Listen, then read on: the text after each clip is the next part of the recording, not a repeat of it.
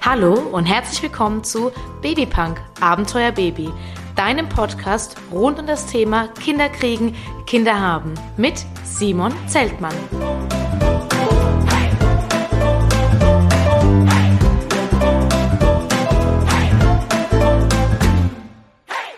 Folge 2 mit Maike, geschlossenen Kitas und Human Design als Tool für Förderung und Erziehung deiner Kinder.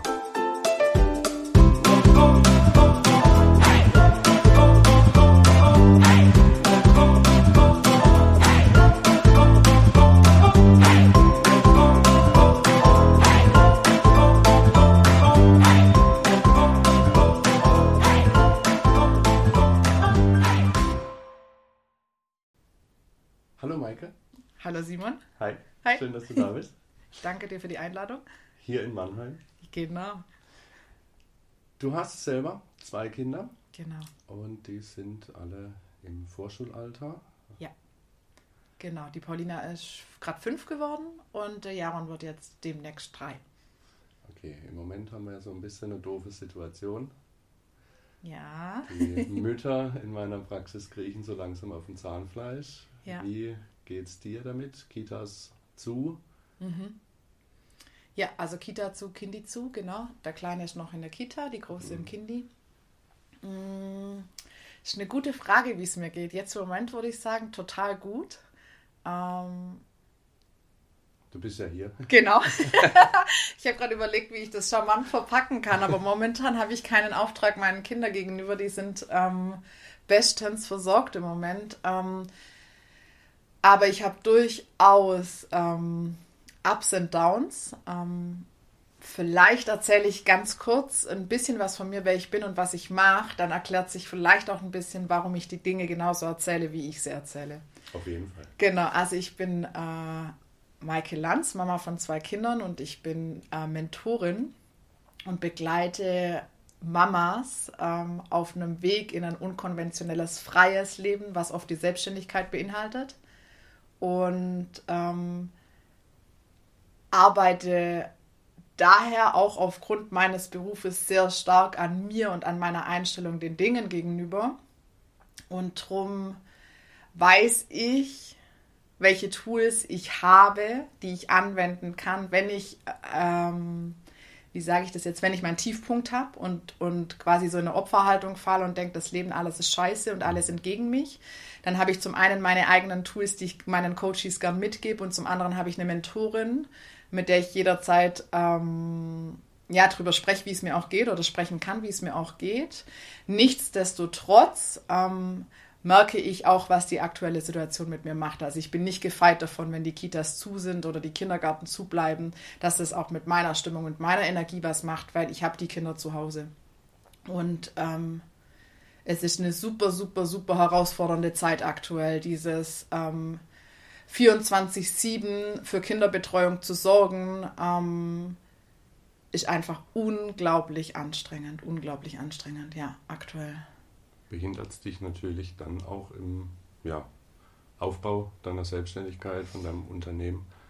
Ja, es ist, ähm, ich glaube, ich würde es nicht behindern nennen, sondern ähm, es macht das Ganze ein bisschen herausfordernd, diesen, diesen Druck des Wachstums von meiner Selbstständigkeit rauszunehmen und zu sagen, okay, der Fokus liegt momentan auch noch auf anderen Dingen, weil ich bin halt immer Fan davon zu sagen, okay, ich habe jetzt eine Situation und die darf ich am Anfang auch mal kurz echt scheiße finden. Und auch ich finde, wo jetzt zum Beispiel das zweite Mal beschlossen wurde, dass auf jeden Fall bis Mitte Februar die Kindergärten und die Kitas zubleiben, bin ich auch kurz abgefallen in ein Loch und dachte mir, okay, das, kann doch nicht wahr sein. Nochmal, ich weiß gar nicht, drei, vier Wochen, was da war, wie viel Zeit, ähm, und welche Zeitspanne wir da sprachen. Aber man darf die Situation auch mal echt richtig scheiße finden. Man darf diese Emotionen mal rauslassen und man darf das, ja, einfach mal ganz, ganz, ganz tief raus aus dem Inneren schimpfen und alles doof finden. Und nichtsdestotrotz mh, ist die Situation genauso, wie sie ist. Also ich kann die ja nicht ändern. Ich werde ja momentan von den ganzen äußeren Einflüssen, die kommen, ähm, dazu genötigt, meinen Alltag, den ich normalerweise habe, anders zu gestalten, um es jetzt mal ein bisschen schön zu umschreiben. Also sprich, normalerweise sind meine Kinder ähm, ungefähr 50 bis 60 Prozent in der Woche tagsüber betreut. Und jetzt darf ich dafür sorgen, dass ich entweder die Betreuung selber übernehme oder dass ich irgendjemanden finde, der für mich die Betreuung übernimmt. Also sprich, ich habe eine neue Situation, die ich nicht ändern kann, ähm, weil das Außen mir das Ganze vorgibt. Und darum ist es für mich im nächsten Schritt immer wichtig, okay, ich habe jetzt eine Situation und wie gehe ich jetzt damit um? Was kann jetzt aktuell die Lösung sein? Und ähm, das haben mein Mann und ich auch gemacht. Also mein Mann ist im Homeoffice. Wir haben tatsächlich die komplette Familie zu Hause. Und ich habe das große, große Glück, auf dem Land zu wohnen, wo die Situation auch nicht ganz so angespannt ist wie in der Stadt, weil wir einfach die Weite haben und nicht so viele Menschen geballt auf einem Raum.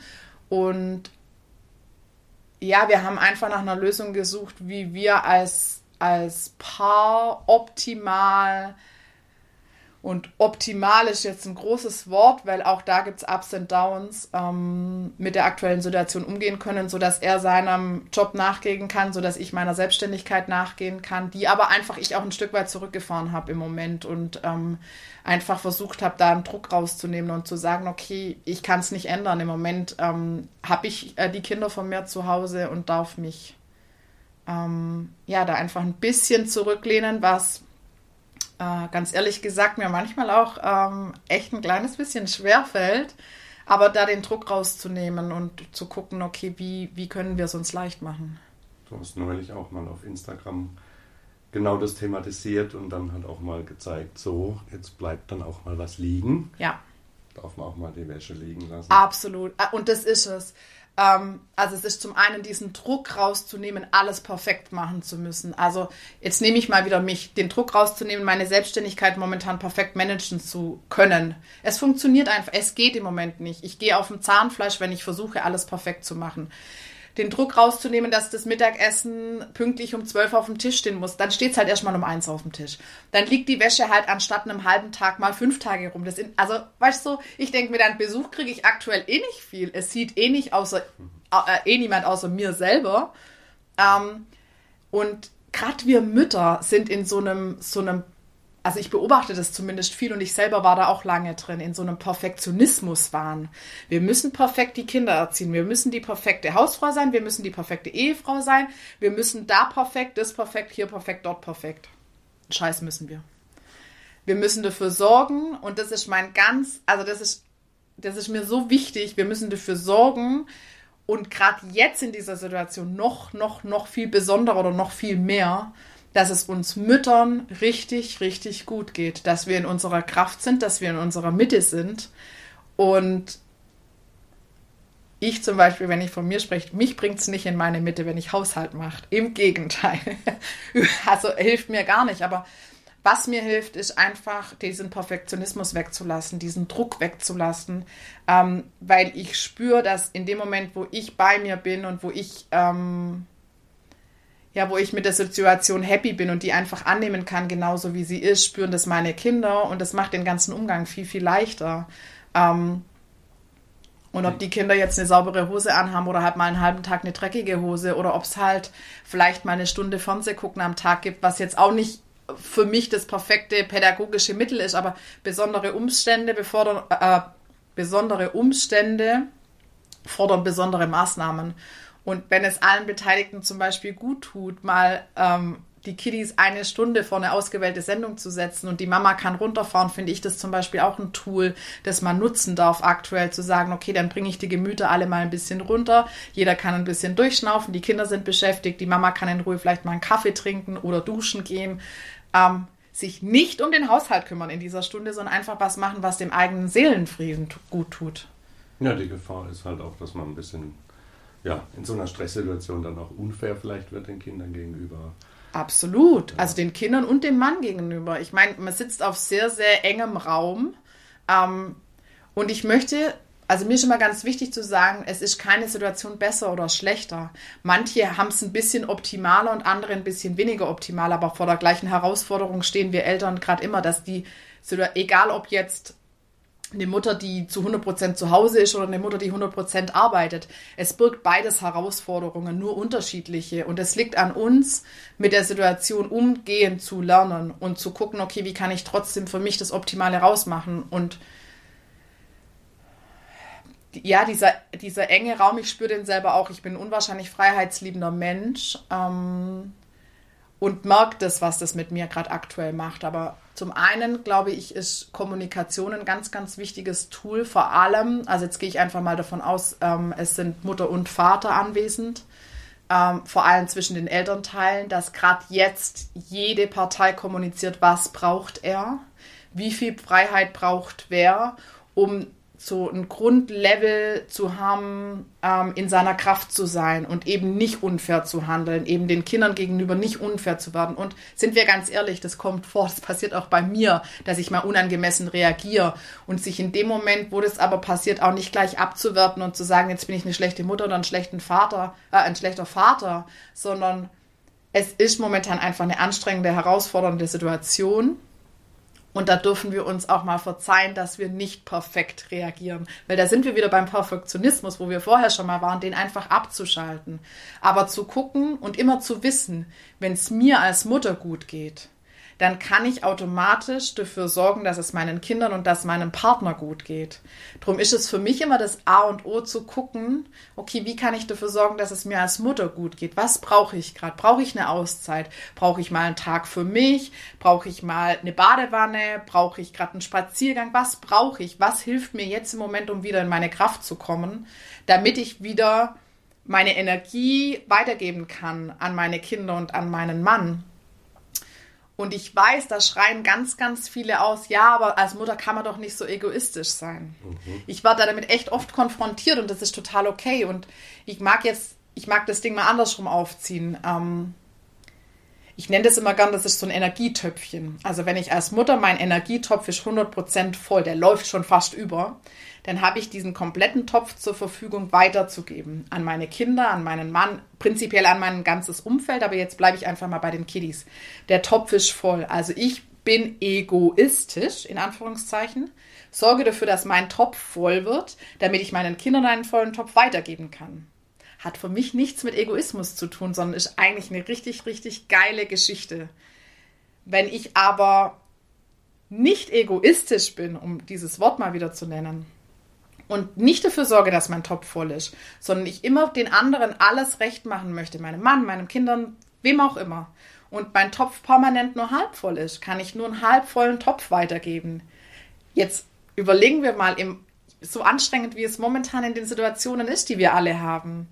Ein halber Topf reicht keinen ganzen Tag. Ein sehr schönes Bild, ja. Absolut. Und darum wir Mütter müssen egoistischer werden, um mit diesem, mit diesem Wort einfach mal zu spielen. Das ist gesellschaftlich total negativ belegt, aber wir müssen egoistischer werden, dass unsere Energietöpfchen voll sind, dass wir einen vollen Topf weitergeben können. Und dann hat es für mich in meiner Welt, in meiner Wahrheit überhaupt nichts mehr mit Egoismus zu tun. Im Gegenteil. Ja, absolut. Ja. Wie geht es denn deinen Kindern? Vermissen die den Kindergarten?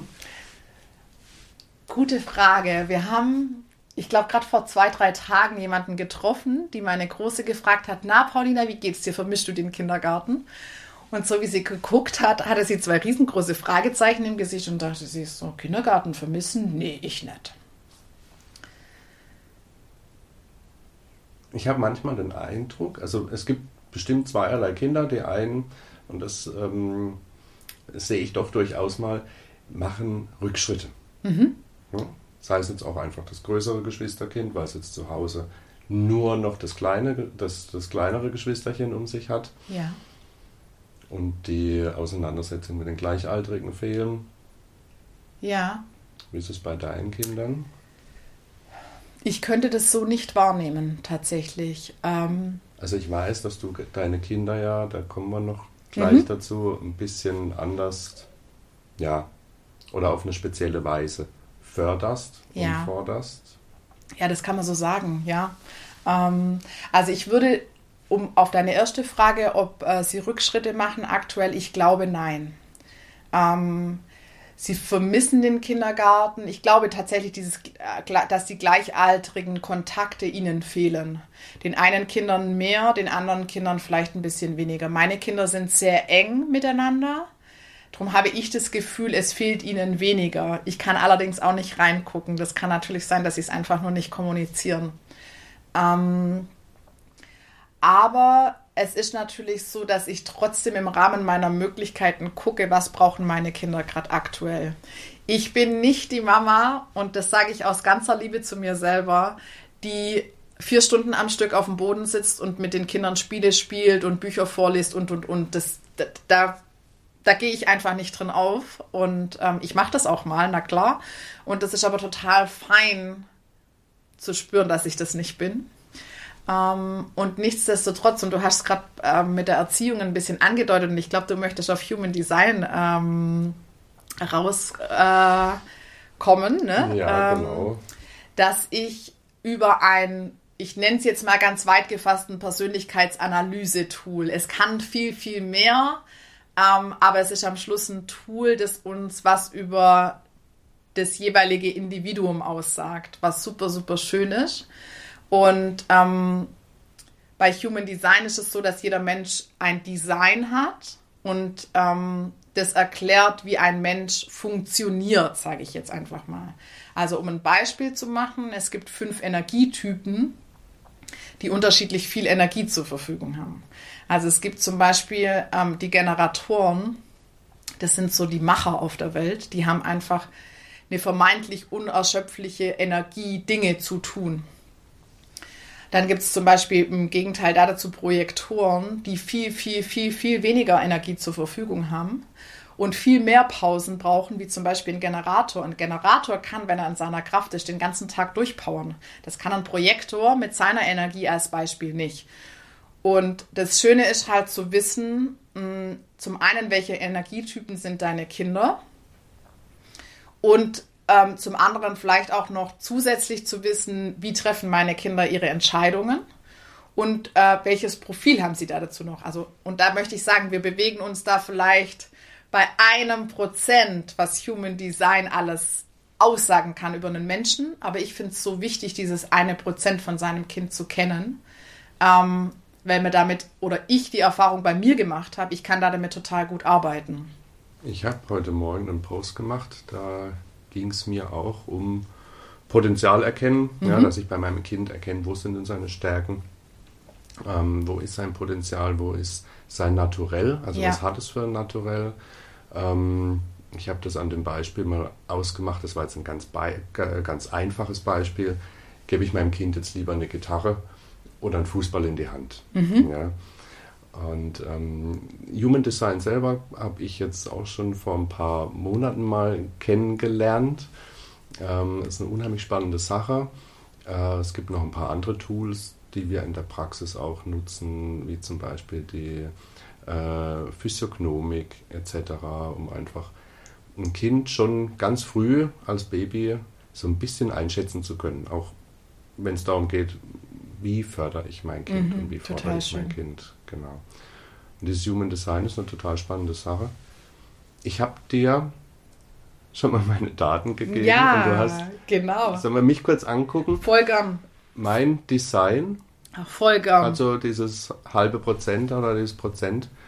Und äh, bevor wir nochmal dann speziell auf vielleicht deine Kinder kommen Total und so gern. wirklich die Tipps, ähm, wie man es nutzen kann. Ja, ja.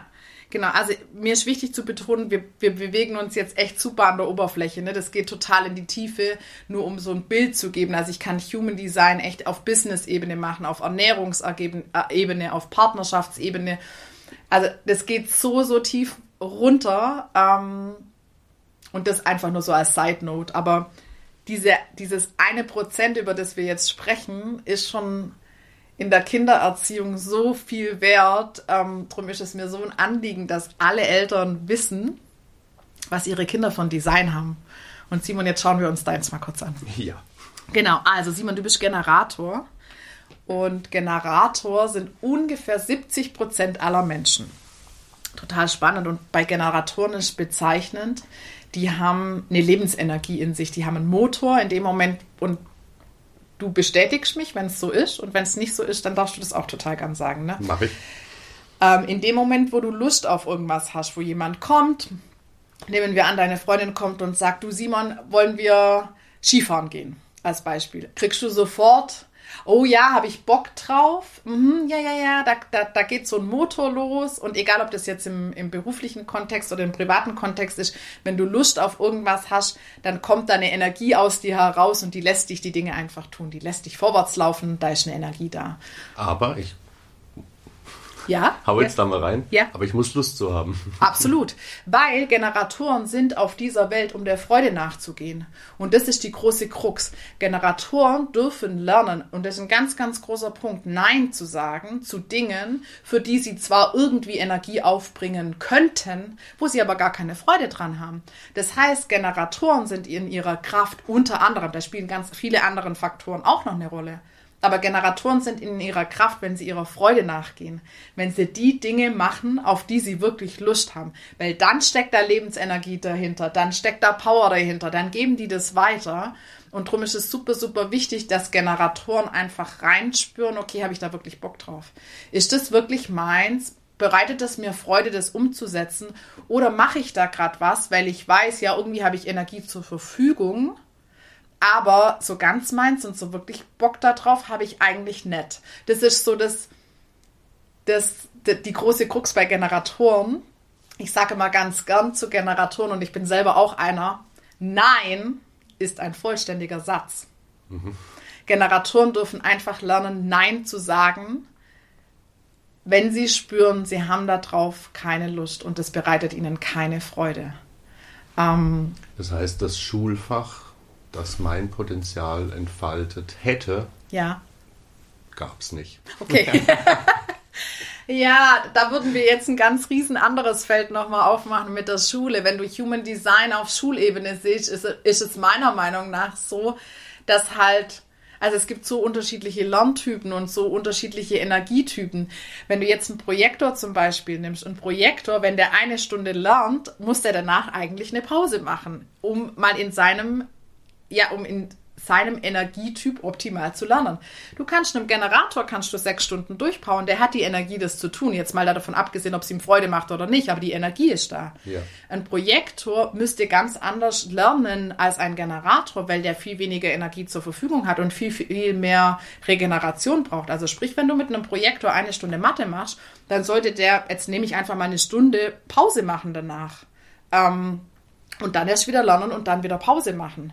Und so funktionieren die Energietypen einfach unterschiedlich. Und das ist das, ja, was es, was es in unserer jetzigen Welt einfach auch ähm, so herausfordernd macht. Ich meine, wenn du denkst, wir haben 70 Prozent Generatoren und manifestierende Generatoren sind so ein bisschen ein Hybrid, aber die funktionieren sehr ähnlich, ähm, die einfach unausschöpfliche Energie haben, sage ich jetzt mal so.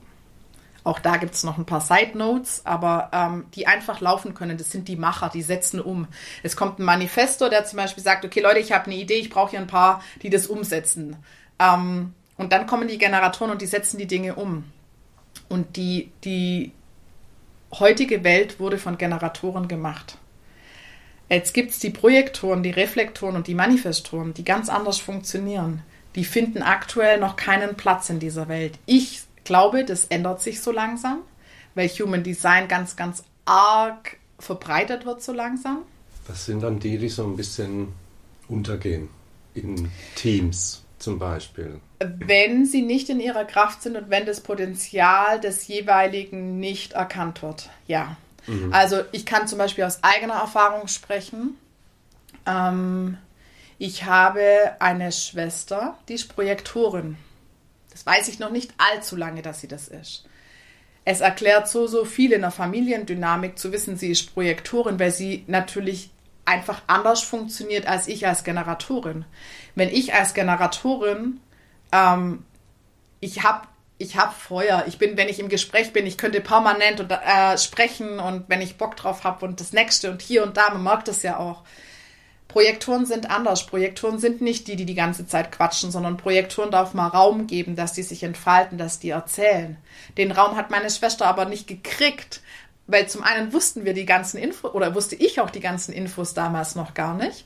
Und zum anderen, wenn einfach lauter Generatoren um einen Projektor sind, dann ist, und die wissen das nicht, dann denkt der jeweils andere immer, er ist falsch. Also jetzt nehme ich mal eine Familie. Stell dir vor, wir haben zwei Eltern, die sind Generatoren.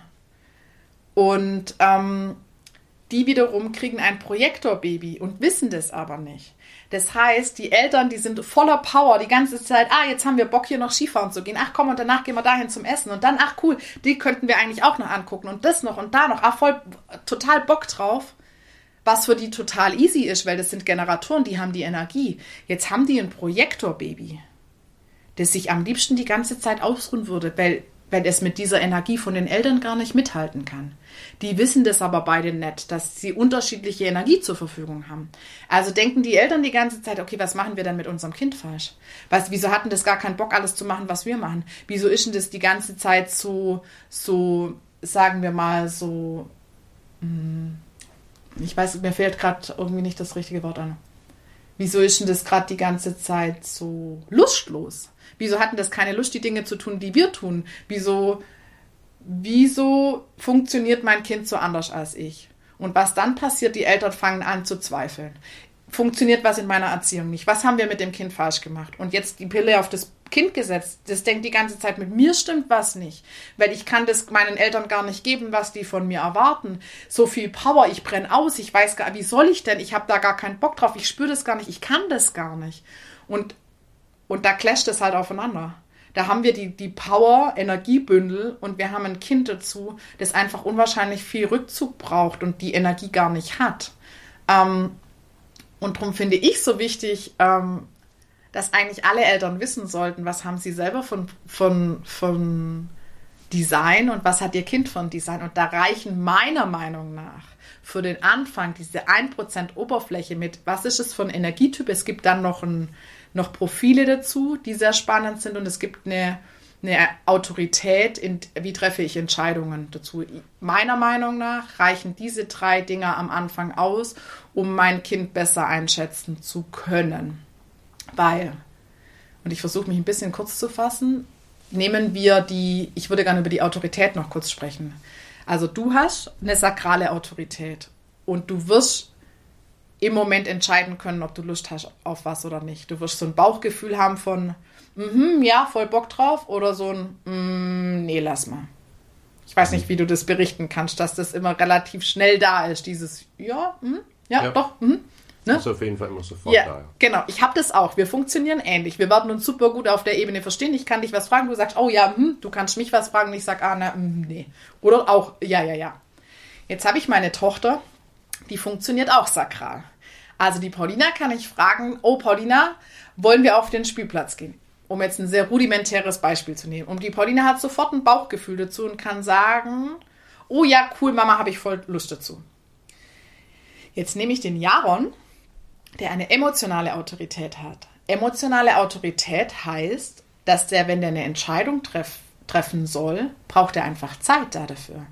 Dem, dem sein Tag verläuft in Wellen, in emotionalen Wellen. Also der ist entweder mal total gut drauf oder er hat so eine neutrale Phase, da ist er total bei sich oder er hat einen Down. Und so verläuft, und das ist ganz normal bei emotionalen Autoritäten.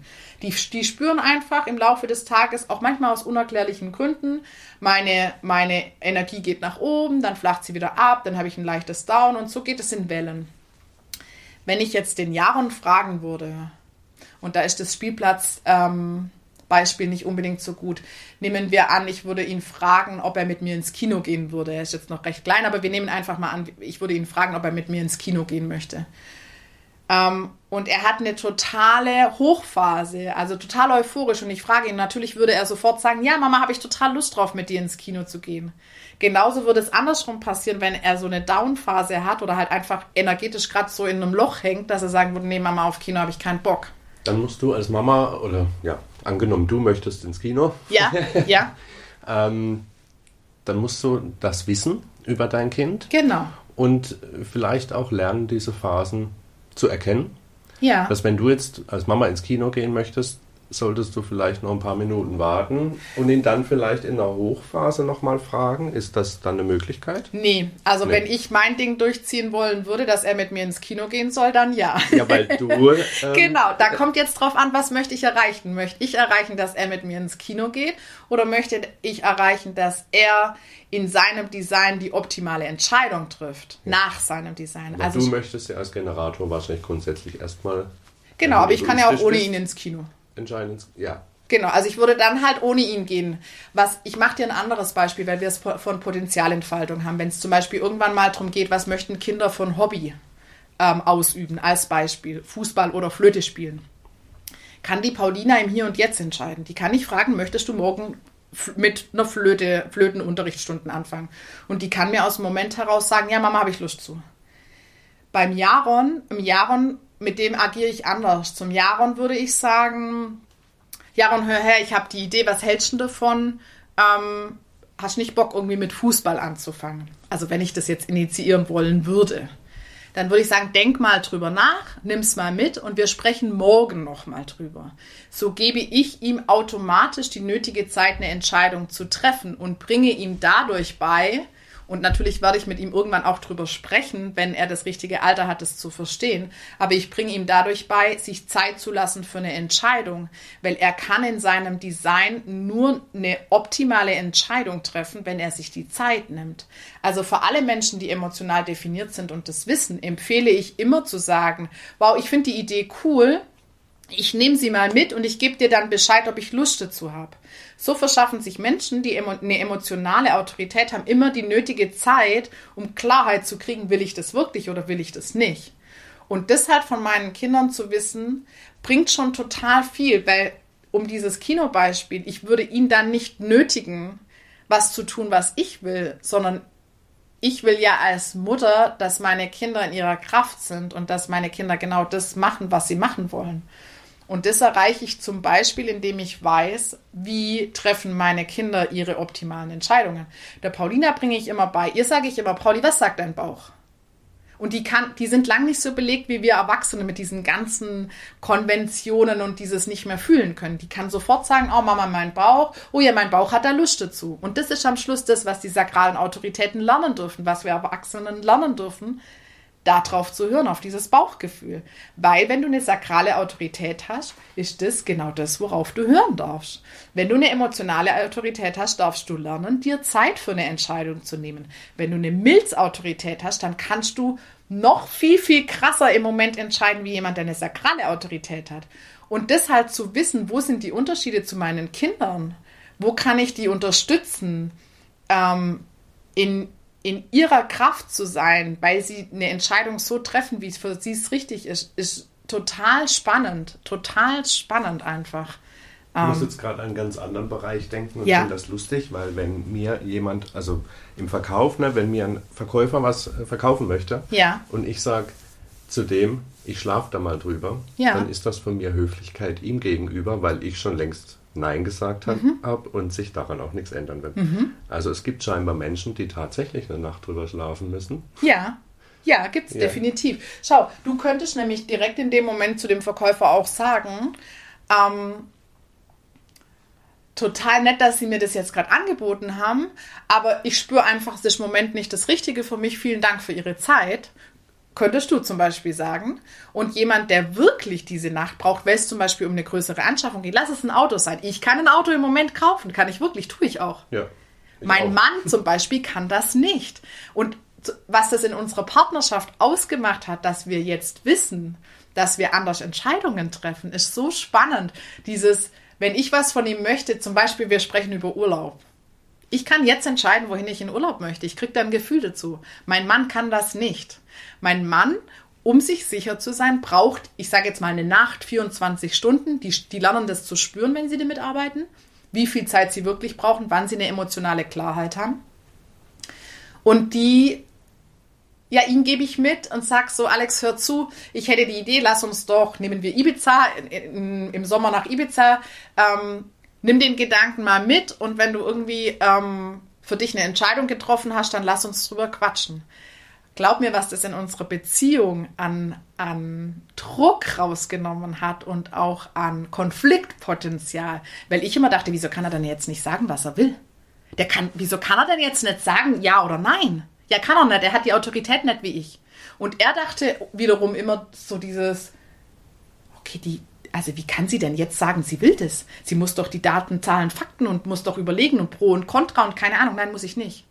Ich habe eine sakrale Autorität. Ich kann im Moment entscheiden.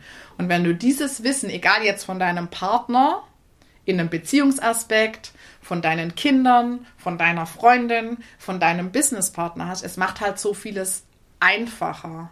So vieles einfacher. Also gerade in der Erziehung mit meinen Kindern zum Beispiel, also das ist auch noch eine sehr schöne Anekdote. Meine Kinder haben beide eine Dreierlinie. Also so eine, ein Profil besteht immer aus zwei Linien. Ich bin zum Beispiel eine 4-6, du bist jetzt eine 5-3 und meine Kinder. 3-5. Ne, 3-5, entschuldige bitte. Ob es einen Unterschied Eine macht? 3-5 Ja. macht einen Unterschied. Ja. Macht einen Unterschied. Ähm, meine Kinder sind eine 1-3 und eine 3-6. Und diese Dreierlinie, die du auch hast, drum ist cool, dass wir auf die kurz mal eingehen.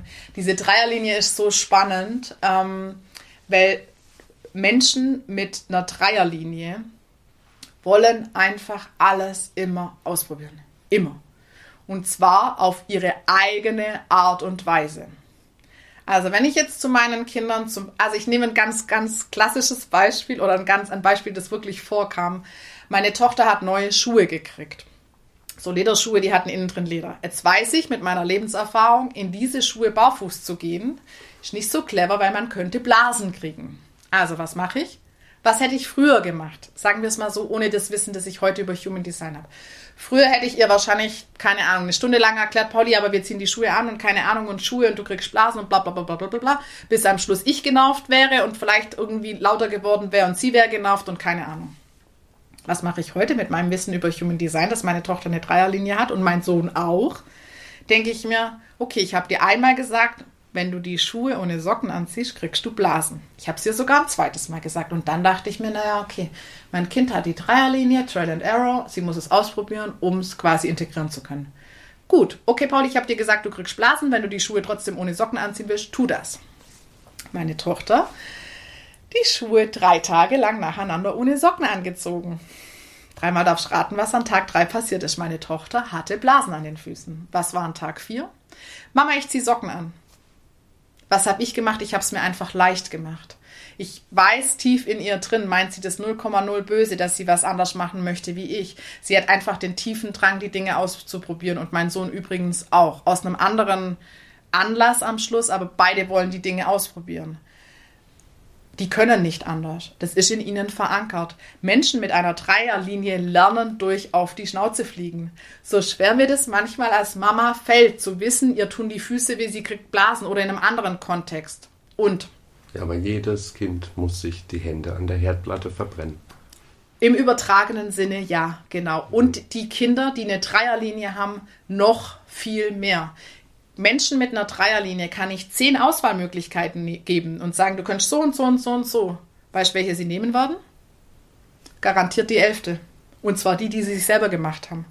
Die wollen einfach, den sage ich, mach so, sie machen es garantiert anders. Und wenn ich das Wissen habe, als Mutter von meinen Kindern kann ich es mir einfach so, so viel leichter machen, weil ich nicht permanent dagegen ankämpfe, sondern weil ich einfach weiß, okay, das ist in ihnen verankert, sie müssen das genauso machen, weil sie dann ihrem Design nachgehen und weil sie dann happy sind. Und wenn sie happy sind, bin ich es automatisch auch. Ja, und da könnte ich dich jetzt, oh Gott, ich könnte dir das, wir könnten Stunden so weitersprechen. Da, ich könnte dir Beispiele nennen, aber es ist so spannend, einfach so ein paar rudimentäre über, Dinge über Human Design zu wissen und die in die eigene Erziehung zu integrieren. Das heißt nicht, dass man nicht Grenzen setzen darf oder das Grenzen setzen muss. Das heißt nicht, dass das der Schlüssel zu allem ist. Aber was Human Design für mich in meiner Erziehung verändert hat, ist einfach, dass ich mir Dinge leichter mache. Dass ich mehr verstehe, wie funktioniere vor allem ich als Mama, aber wie funktionieren meine Kinder? Wo kann ich ihnen helfen, ähm, in ihre Kraft zu kommen? Und wo, wo kann ich es mir auch als Mama leicht machen? Und somit, wenn wir zum Anfang kommen mit dem Energietöpfchen, verschwende ich keine Energie für Dinge, ähm, wie zum Beispiel bei meinen Kindern drüber zu diskutieren, ob jetzt Socken in Schuhen wichtig sind oder nicht, sondern ich denke mir, ja, okay, sie müssen ihre Erfahrungen machen, noch mehr als eh schon jedes Kind, weil sie das verankert haben. Also lasse ich ihnen ihre Erfahrung, so schwer es mir vielleicht am Anfang fällt. Aber es ist super, super wichtig. Also das Human Design vom Kind zu wissen, ist ein Aspekt. Und wenn ich das jetzt richtig höre, ähm, das eigene Human Design zu kennen, ist mindestens genauso wichtig. Ja, mindestens. Weil ich ja als zum Beispiel du jetzt, ne, als Generator, mhm. ähm, du musst das ja selber auch lernen. Du musst deine Generatoreneigenschaft zurücknehmen zugunsten der Entfaltung deines Kindes. Ja, du musst ja deinem Kind diesen Rahmen bieten mhm. und die Möglichkeiten bieten, sein Human Design auch auszuleben. Ja. ja also das kenne ich jetzt auch aus, aus anderen ähm, Bereichen. Die Kinder müssen das ja ausleben können. Und ja. ich glaube, im Human Design ist es auch so, dass es durchaus ähm, ja, Designs gibt und man erkennt, der lebt nicht sein Design. Auf jeden Fall. Ja, wenn ich also gegen meine Natur lebe, also ganz banal, ich habe den falschen Job gelernt und hänge da jetzt trotzdem 40 ja. Jahre drin, dann lebe ich da wieder meiner Natur. Ja. Das ist für die Psyche und für die Gesundheit eine ganz schlechte Nummer auf Dauer. Das heißt, du musst als Mutter einerseits das erkennen bei deinem Kind und andererseits ja auch selber dann auch ein bisschen zurückschrauben. Also ich meine jetzt, wenn ich mir jetzt vorstelle, ich, was du mir jetzt erzählt hast, mhm. ne, ich als Generator, ich müsste jetzt für mich mit so einem Kind wie der Pauli ja. für mich sehr viel Geduld lernen. Mhm. Mhm.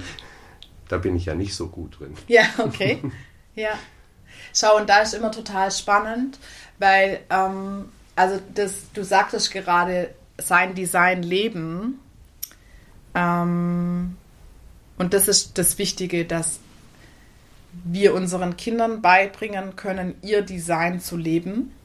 Das können wir aber nur, wenn wir wissen, was es heißt, unser eigenes Design zu leben.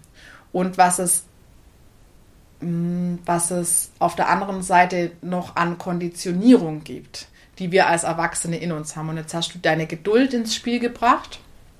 Ich bin auch kein geduldiger Mensch, absolut nicht. Ich kann dir sagen, mit Kindern lernt man ein bisschen Geduld. Das reizt sich nett ins Unermessliche aus, weil ich würde immer noch sagen, ich bin nicht der geduldigste Mensch. Ähm, aber worauf ich jetzt gerne noch viel lieber eingehen würde, wäre, dass du gesagt hast, dass ich meins zurückschrauben muss zum Wohl meines Kindes. Ich glaube, man kann eine Balance schaffen, wie sowohl ich mein Design komplett leben kann, als auch mein Kind. Also jetzt nehmen wir mich als Generator. Ich habe einfach unwahrscheinlich viel Power. Und ich muss diese Power und diese Energie aufbrauchen über den Tag, weil wenn ich das nicht tue, schlafe ich schlecht. Dann nehme ich die mit ins Bett und das ist eine Katastrophe. Ja, Katastrophe. Doch ein bisschen. Ja, schon. Und ähm, was ich aber machen kann, und ich liebe diesen Ansatz, weil ich kann es mir halt immer leicht machen. Jetzt mal angenommen, ich hätte ein Kind, das ist ein Projektorkind, das braucht diese viele Action nicht. Kann ich zum Beispiel sagen, okay, ich bin Generator, ich liebe Laufen, ich liebe Joggen. Mein Kind hat aber überhaupt keine Böcke drauf und mag joggen nicht, mag laufen nicht, hat auch keinen Bock mitzukommen. Also wie kann ich zum Beispiel dafür sorgen, dass mein Kind betreut ist von irgendjemand, also von meinem Mann, von meinen Großeltern, von meiner Nachbarin, von meiner Freundin etc. pp. Und mein Projektorkind bleibt einfach in seiner Energie und ich kann mich in der Zeit aber auspowern. Ist einfach nur eine Organisationssache. Ich muss mich nicht zurücknehmen als Mutter, sondern kann mich auspowern mit Dingen, die mir Spaß machen und kann aber dafür sorgen, dass mein Kind trotzdem in seiner Energie bleiben kann. Und Deine das, Töpfchen wieder auffüllen. Genau, ja. genau. Am mhm. Schluss meine Töpfchen wieder auffüllen. Und es ist einfach nur ein gegenseitiges Verständnis. Und jetzt sind wir in El als Eltern in der Position, dass wir natürlich unseren Kindern viel, viel mehr Verständnis gegenüberbringen müssen, als sie uns funktioniert ja anders gar nicht. Ich meine, dieses, wir wissen beide, die haben am Anfang die Empathie, die kommt ja erst im Laufe der Zeit und, und, und. Ähm, aber man macht sich halt viel, viel leichter. Nimm zum Beispiel den umgekehrten Fall. Du hast zwei Projektoreltern, die nicht so viel, viel Energie haben und die haben einen, einen MG, also einen manifestierenden Generator. Das sind die mit am meisten Energie und die denken die ganze Zeit, oh Gott, wie, wie können wir denn da mithalten und unser Kind und Hilfe und vorne und ich bin völlig überfordert. Ja, dann fang an zu gucken, wie kann ich meinem Kind die Möglichkeit geben, sich auszupowern, ohne dass ich selber dadurch ausbrenne. Also sei es, ich suche ihm eine Sportart, sei es, ich suche ihm Hobbys, sei, sei es, ich suche vielleicht die Oma, die, die einen Part übernimmt und geht mit ihm in die Berge oder zum Wandern oder whatever. Aber ich kann, wenn ich das halt weiß, damit arbeiten. Und wenn ich es nicht weiß, merke ich halt, stelle ich meine Erziehung in Frage und auch das Kind stellt sich in Frage, weil ich es ja auch die ganze Zeit in Frage stelle. Und darum finde ich es total schön, dieses eine Prozent, sage ich jetzt mal, zu kennen, weil es ganz vieles viel, viel einfacher macht. Wenn man es integriert, wenn man damit arbeitet und ja, es macht irre viel Spaß. Spannend. Ja, sehr, auf jeden Fall sehr spannend, ja. Sehr spannend. Hast du noch irgendwas in deinem nee, ähm, Handy hier zu meinem Design? Zu deinem? Schau, ganz spannend finde ich immer äh, das emotionale Zentrum, finde ich eins für mich persönlich, und ich liebe alle Zentren, aber für mich das spannendste Zentrum, weil du im emotionalen Zentrum nicht definiert bist. Und da gibt es ein ganz schönes Bild ähm, über Melodie. Also sprich, das habe ich von Alicia Beluga, das ist für mich eine der Human Design Koryphäen, ähm, die sagt, jedes Zentrum hat eine Melodie. Und entweder du spielst eine Melodie auf einem Zentrum, das heißt, wenn, wenn diese Zentren farbig sind, spielst du eine Melodie. Und wenn diese Zentren weiß sind, also offen, dann hörst du eine Melodie. Und je nach Zentrum sind die Melodien halt ein bisschen anders. Jetzt nehmen wir dein emotional offenes Zentrum das ist weiß, also offen. Du hörst eine Melodie. Also in dem Moment, wo zum Beispiel, jetzt nehmen wir mal deine Praxis, wo eine Mama zu dir kommt, die emotional definiert ist, also eine, also eine Emotionsmelodie spielt, kannst du diese Emotionsmelodie von ihr hören. Was zum Beispiel für eine Arbeit total wertvoll ist, weil du kannst spüren, okay, was spürt sie gerade?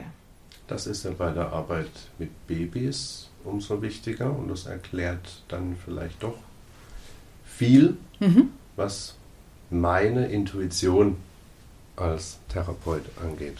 Schau, und voll schön, du sprichst von der Intuition. Die Intuition sitzt in der Milz.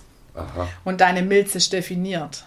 Das heißt, du hast totalen Zugang zu deiner Milz und kannst super gut auf deine Intuition zugreifen, was jemand, der die Milz nicht definiert hat, nicht in dem Maße kann also ich glaube, du merkst, es wird, es ist super vielschichtig und um nochmal auf das emotionale Zentrum einzugehen, das ist super, super wertvoll, wenn man das weiß, dass man Emotionen, egal ob jetzt von in deiner Arbeit von den Babys wahrnehmen kannst oder ob das in Partnerschaften ist, in Freundschaften oder mit den Kindern, einfach zu wissen, okay, spüre ich dort was, kommt da was bei mir an, höre ich eine Melodie?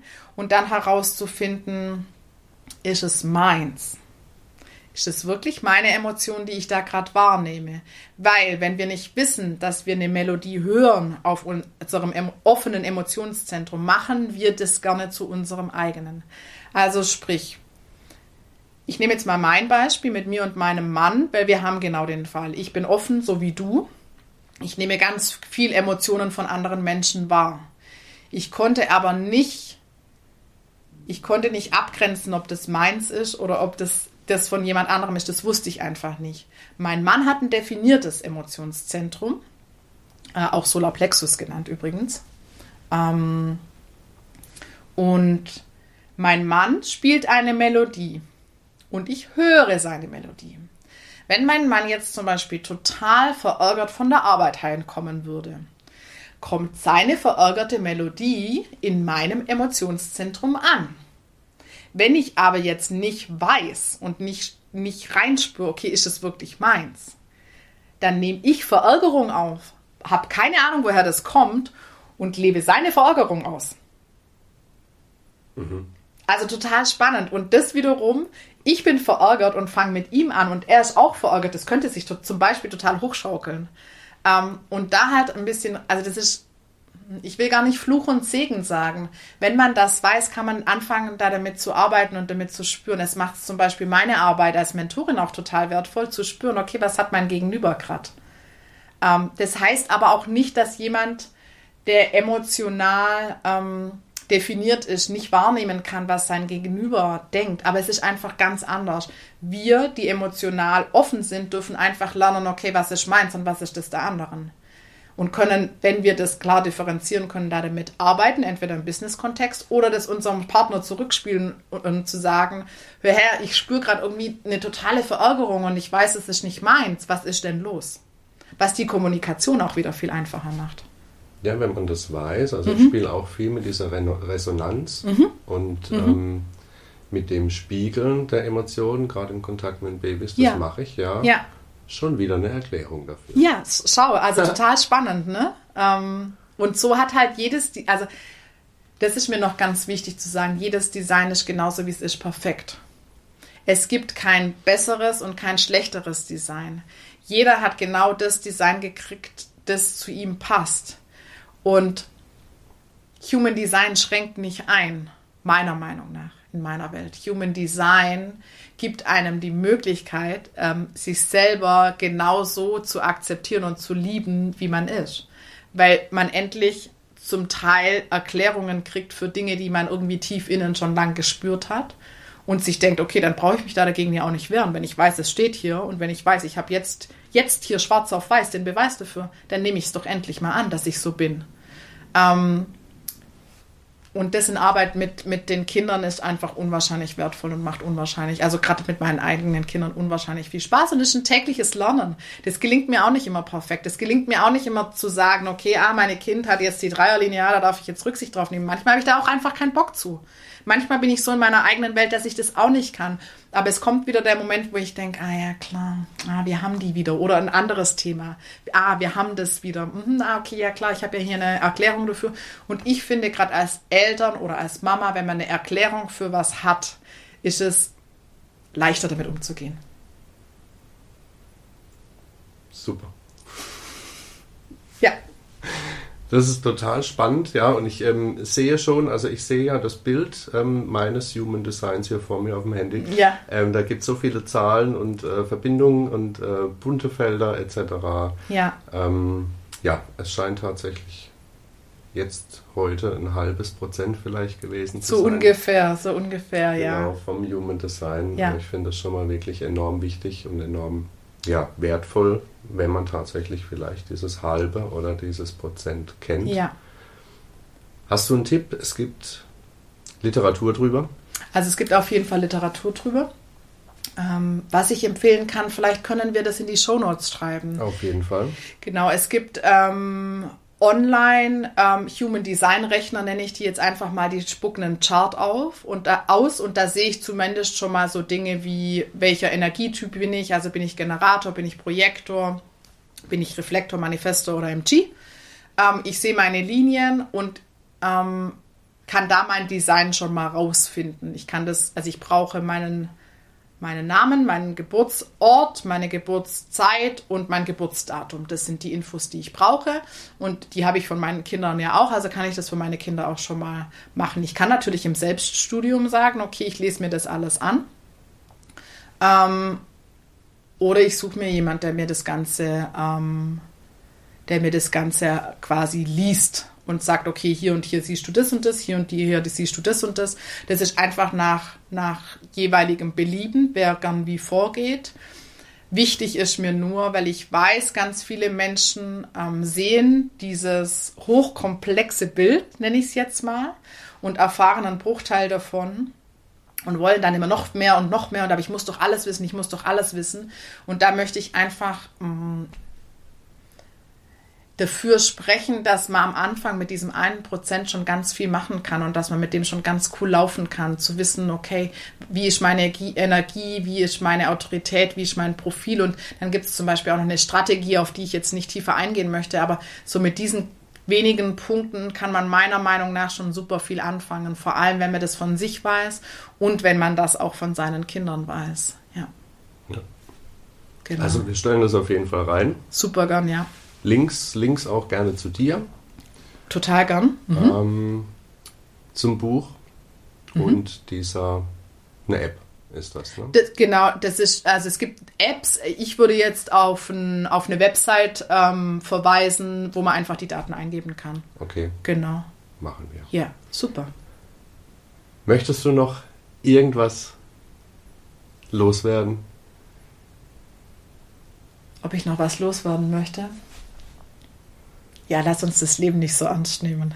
So als Durchhalteparole für die durch, ja, lasst uns das alles nicht so ernst nehmen. Eltern. Lasst uns das Beste draus machen, weg mit dem Druck und weg mit dem Perfektionismus und einfach ja, sich Ruhezeiten schaffen, sich, sich versuchen, Ausgleich zu schaffen und nicht immer sagen, das geht nicht, das geht nicht. Wenn, wenn man will, geht wirklich alles. Und man schafft es, sich Auszeiten zu schaffen.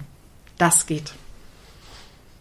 Ja. Dankeschön. Ich danke dir, Simon. Maike, Super. wir gehen jetzt noch einen Kaffee trinken Das machen wir. und dann fährst du wahrscheinlich bald wieder nach Hause. Genau. Genau. Super. Vielen, Schön. vielen Dank. Ich danke. Ciao. Ciao.